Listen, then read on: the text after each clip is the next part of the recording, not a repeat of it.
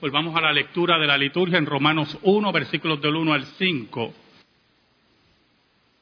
en este cuarto domingo de resurrección. La semana pasada vimos cómo un imperio, un imperio contemporáneo, como la Unión Soviética y sus momias, sucumbieron al final por razones políticas y por tener sistemas contrarios a la razón y a la revelación bíblica también. Pero cómo ese proceso en la historia de ese imperio por 80 años persiguió, doblegó y trató de rendir a la iglesia. Lamentablemente, y lo digo en el sentido irónico, lamentablemente para ellos la iglesia no necesitaba grandes portaaviones, ni grandes naves espaciales, ni poderosos cohetes teledirigidos con cabezas nucleares para triunfar.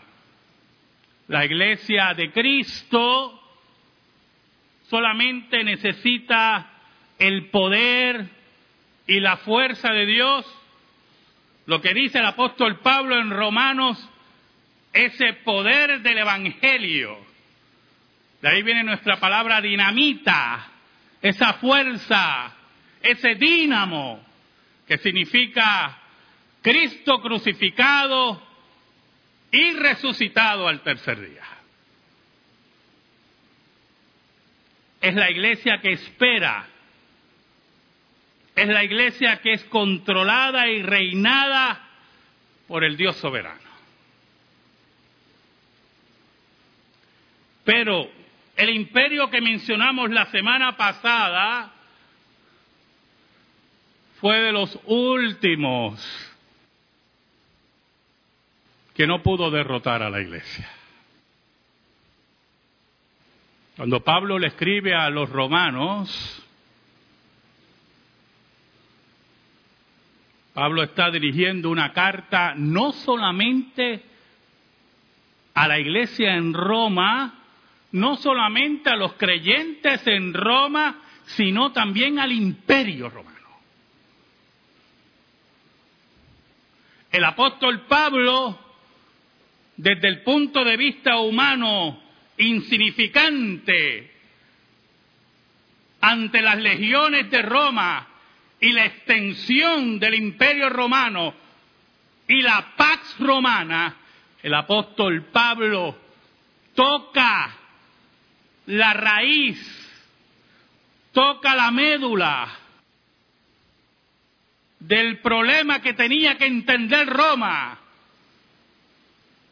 Y era que el poder del Evangelio estaba en algo que ellos no podían explicar, la tumba vacía. Oramos. Señor, tú que eres tan bueno y tan misericordioso, y nosotros tan malos e ignorantes. Cuán sorprendente es tu gracia. Te pedimos, humillados, perdón por nuestros pecados. Y te pedimos que nos escondas bajo la sombra de la cruz para que tú seas proclamado llega al corazón de tu pueblo, de los tuyos, aquellos que ya te conocen y aquellos que no te conocen, esperanzados de que la regeneración y el llamado irresistible los traiga a los pies de Jesucristo. Ayúdanos, Señor. ayúdanos en todas las facetas y que tú solamente seas glorificado. Por Cristo Jesús. Amén y amén. Pablo, siervo de Jesucristo, llamado a ser apóstol, apartado para el Evangelio de Dios. Es el fariseo escogido por Dios para proclamar el Evangelio. Es el fariseo asesino de la iglesia, regenerado y cambiado por el poder del Evangelio de Dios. Es el hombre de letras, es el ciudadano romano, es el judío por excelencia, escogido por Dios para ser apóstol y proclamar el Evangelio de Jesucristo. Ese Evangelio de Dios, como le llama el apóstol Pablo, es una simple predicación, es un silbido, escuche bien hermano, es un silbido en medio de los gritos y la algarabía religiosa que estaba en Roma. Es un silbido, es una voz casi apagada en medio de la majestuosidad del templo a Diana de los Efesios, en medio del recuerdo histórico del Partenón en Grecia, en medio de la gran riqueza religiosa y folclórica de Roma, en medio de todo ese tumulto, se oye una voz casi insignificante diciéndole al imperio romano, Aquí hay uno que ha sido llamado por Cristo a predicar el Evangelio de Dios. Eso que llama el apóstol Pablo lo débil de Dios hace frente a lo fuerte del mundo. Es la introducción a una de las cartas más excelentes escritas por apóstol que comienza reclamando apostolado y diciéndole a los creyentes que la única proclamación que trae el apóstol Pablo no es su nombre, Saulo de Tarso, es el nombre de Cristo sobre todas las cosas. Ahora, ¿qué tipo de evangelio trae el apóstol Pablo? ¿Es una creación personal? ¿Alguna labor artesanal del apóstol en alguna cueva, borracho por su ego, embriagado por su conocimiento. No, el apóstol Pablo nos dice en el versículo 2, el Evangelio de Dios que él había prometido antes por sus profetas en las santas escrituras.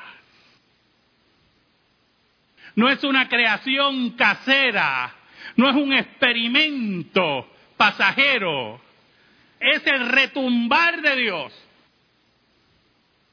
Desde la antigüedad desde los profetas hasta el mismo corazón del imperio romano. Es la proclamación profética, el cumplimiento profético de la voz de Dios en medio de Roma. Por lo tanto, lo casero, lo artesanal, desaparece. Porque los profetas tampoco crearon ese evangelio. Lo reciben directamente de Dios. Reciben la revelación de Dios y como hombres obedientes la plasman en las santas escrituras, como dice el apóstol Pablo. Y en ese momento es proclamado en el mismo corazón del imperio aquel que creía que duraría para siempre. Y hay muchos imperios que han creído que van a durar para siempre, yo hermano. Babilonia lo creía, Medo Persa lo creía, los griegos lo creían, Roma lo creía el Sacro Imperio Romano lo creía, España lo creía, Inglaterra lo creía, y algunos de ustedes creen que Estados Unidos va a durar para siempre. Qué gran sorpresa. Hay un solo imperio, dice la Biblia, que es sempieterno, y es el reino de Dios. Ese imperio y ese reino inaugurado en el ministerio de Cristo y que avanza fuerte, firme, erguido en medio de la adversidad, de la persecución, del dolor, de las lágrimas, de la muerte y la sangre. Ese imperio que ha sido testigo de la caída de los gobernantes de la tierra. Y Jesucristo sigue siendo proclamado. Es el poder del Evangelio de Dios, el Evangelio de Jesucristo que en la revelación del Antiguo Testamento se plasma como esperanza, como símbolo, como tipo, esperando el cumplimiento, como ocurre en el ministerio, la cruz y la tumba vacía de nuestro rey. Pero, ¿de qué habla? ¿De qué evangelio habla? La palabra evangelio que todos saben aquí que significa buenas nuevas, buenas noticias. Nunca entendí eso yo hasta que conocí la gracia. Antes de conocer la gracia, para mí eran malas noticias. Malísimas noticias. Eran esfuerzos humanos, obras de hombres Ayunos interminables, no era bueno para los ayunos, como usted ve. Oraciones largas. Y me preguntaba, ¿estas son las buenas noticias? ¿No hay otra cosa por ahí? Y otros utilizan la palabra evangelio para tergiversar el concepto correcto que la Biblia nos revela sobre Cristo resucitado es importante que entendamos que solamente hay un evangelio, unas buenas noticias. Cristo vino a morir por los pecadores de los cuales yo soy el primero, decía el apóstol Pablo. Me lleva a pensar en mis recorridos por librería y me acuerdo, varios de ustedes deben haberlo visto porque es un libro antiquísimo. Andrés lo utilizó mucho en un tiempo el Evangelio según el Espiritismo. ¿Usted no ha visto? De Alan Kardec. Porque cuando los muertos, porque el espiritismo es de muertos.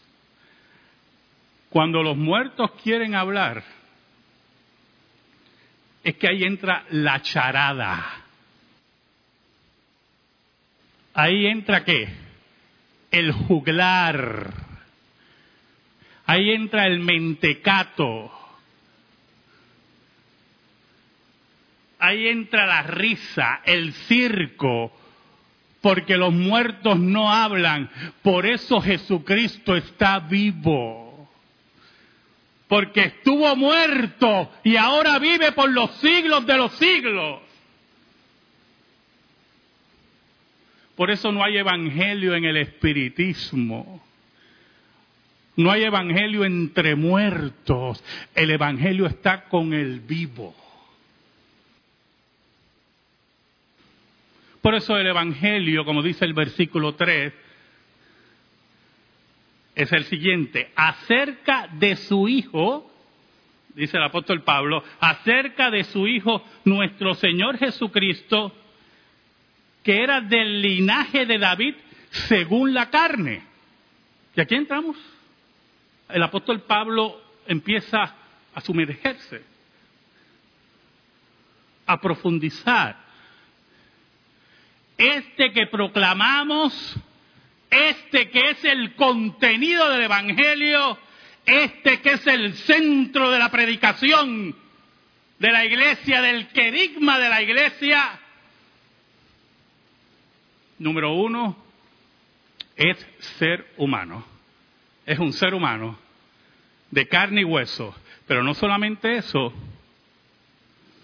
es heredero del trono de David.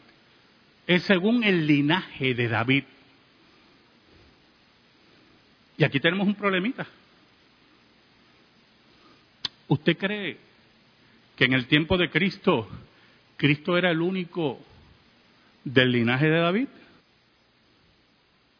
Los hermanos de Cristo eran del linaje de David. Juan el Bautista era del linaje de David. Recuerde que María era prima de Elizabeth. Por lo tanto, cuando Pablo nos habla del linaje de David, de este que es hombre, el peso de la herencia no reside solamente en su derecho al trono por sangre. En el versículo 4 nos dice el apóstol Pablo que este hijo de David según la carne, que fue declarado Hijo de Dios con poder, según el Espíritu de Santidad, por la resurrección de entre los muertos. No solamente este personaje es hombre y heredero al trono de David, este personaje es Dios. Pero ¿cómo sabemos que es Dios? ¿Cómo sabemos que es el único legítimo de heredar el trono de David? ¿Cómo lo sabemos? El apóstol Pablo nos dice que fue declarado hijo de Dios con derecho al trono, con poder, según el Espíritu de Santidad, el Espíritu de Dios, por la resurrección de entre los muertos. Porque Juan el Bautista se quedó en su tumba y sus hermanos también. Pero Cristo venció la muerte. Y por lo tanto es la declaración de Dios, es la trompeta de Dios, que Jesucristo es el heredero al trono de David legítimo. Jesucristo es el Hijo de Dios. Es Dios de Dios, como dice la declaración de Nicea. Pero hay algo más profundo en esta declaración de Pablo. Y es la declaración política que hay detrás. La resurrección, proclamar la resurrección de Cristo es una declaración política.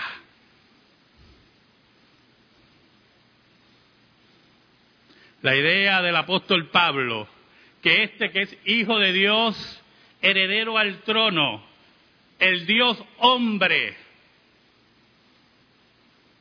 no se compara a los césares, que dicen ser hijos de Dios, que dicen ser qué? Señores porque el apóstol Pablo le comunica al imperio romano que este que es verdaderamente hijo de Dios, verdaderamente el Señor sobre todas las cosas, lo sabemos no por pompas políticas, no por discursos políticos, no por paradas políticas y de fanfarria. Lo sabemos porque los césares están muertos y Cristo está vivo.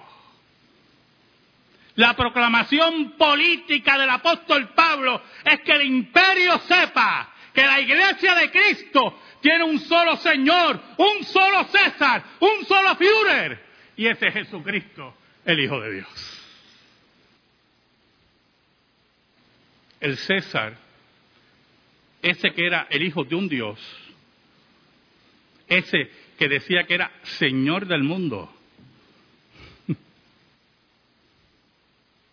no se compara a Jesucristo, el verdadero heredero al trono de David. Por eso el apóstol Pablo nos dice en el versículo 5, y por quien recibimos la gracia, ¿quién es el que dispensa gracia? Solamente los vivos dispensan gracia. ¿Sabe, hermano? El humanismo secular, con todos sus aprendices de brujos que nos rodean, los Harry Potter de la vida, cuando no pueden explicar algo o quieren justificar sus pecados, hablan de que el universo así lo quiso. Ese gran universo que yo no sé dónde está su centro decisional, ni nadie lo sabe.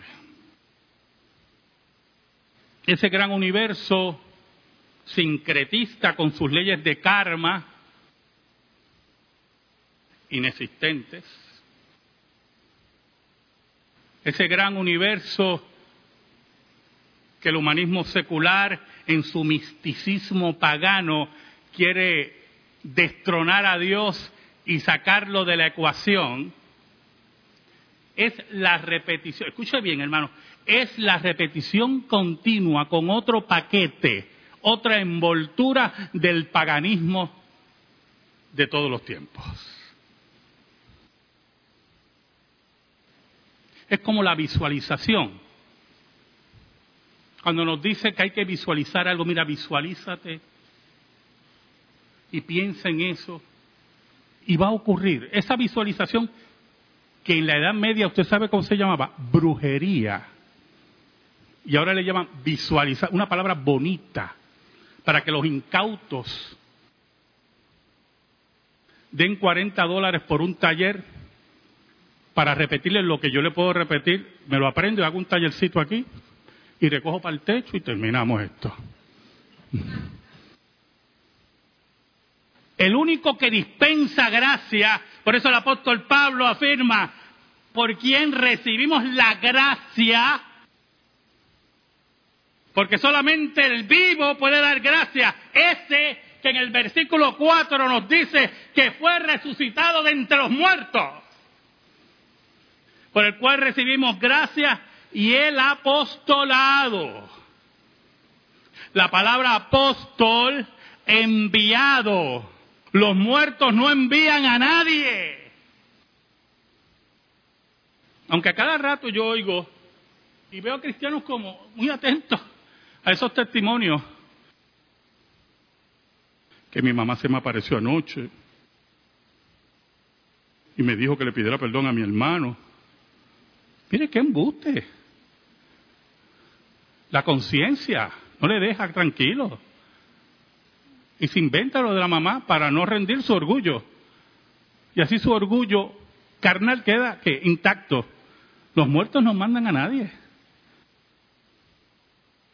Ese que recibió la gracia, el perdón, la aceptación de Dios, ese que recibió el mandato del que está vivo, el apostolado, y añade, para la obediencia a la fe en todas las naciones por amor de su nombre. Para que el imperio romano entienda que no importa dónde se extienda, no importa dónde lleguen sus tentáculos, donde llegue el imperio romano, ahí llegará el Evangelio de Cristo. Donde llegue la mortandad de las fuerzas romanas, llegará la vida de la tumba vacía. Porque hay hombres y mujeres dispuestos a obedecer a su rey, que venció la muerte, y rinden sus corazones por amor a su nombre, no necesitan ser hostigados, no necesitan ciudadanía romana, tienen la ciudadanía del cielo y caminan firmes. No importa dónde llegue el imperio romano. De norte a sur, de este a oeste, en el silencio o la algarabía de la política, el imperio y la religiosidad de Roma. En medio de todo eso, se oía una voz tenue, pero verdadera, la única verdad.